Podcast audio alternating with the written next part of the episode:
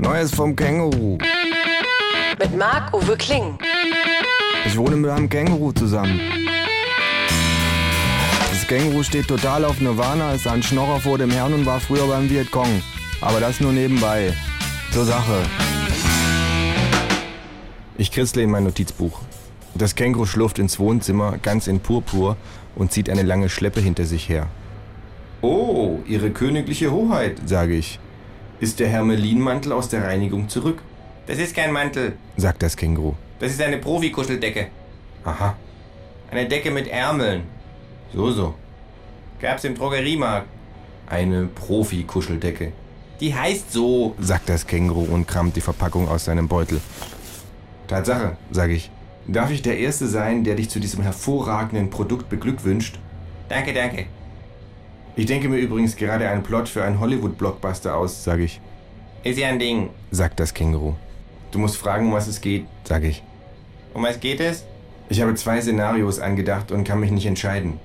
Nummer eins: Eine Gruppe von Kreuzfahrern kommt mit ihrem venezianischen Schiff auf der Fahrt ins gelobte Land durch einen Jahrhundertsturm vom Kurs ab. Sie kentern, retten sich aber schwimmend, in ihren Rüstungen schwimmend, an den Strand einer einsamen Insel.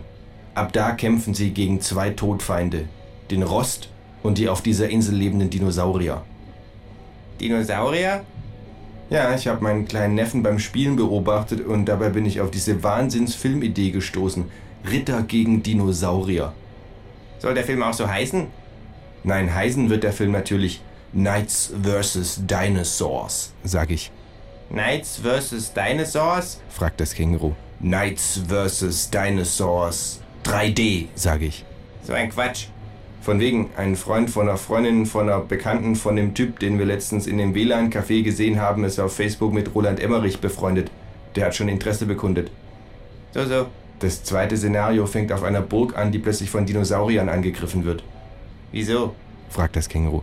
Was wieso, frage ich. So war das damals. Da ist sowas ständig passiert.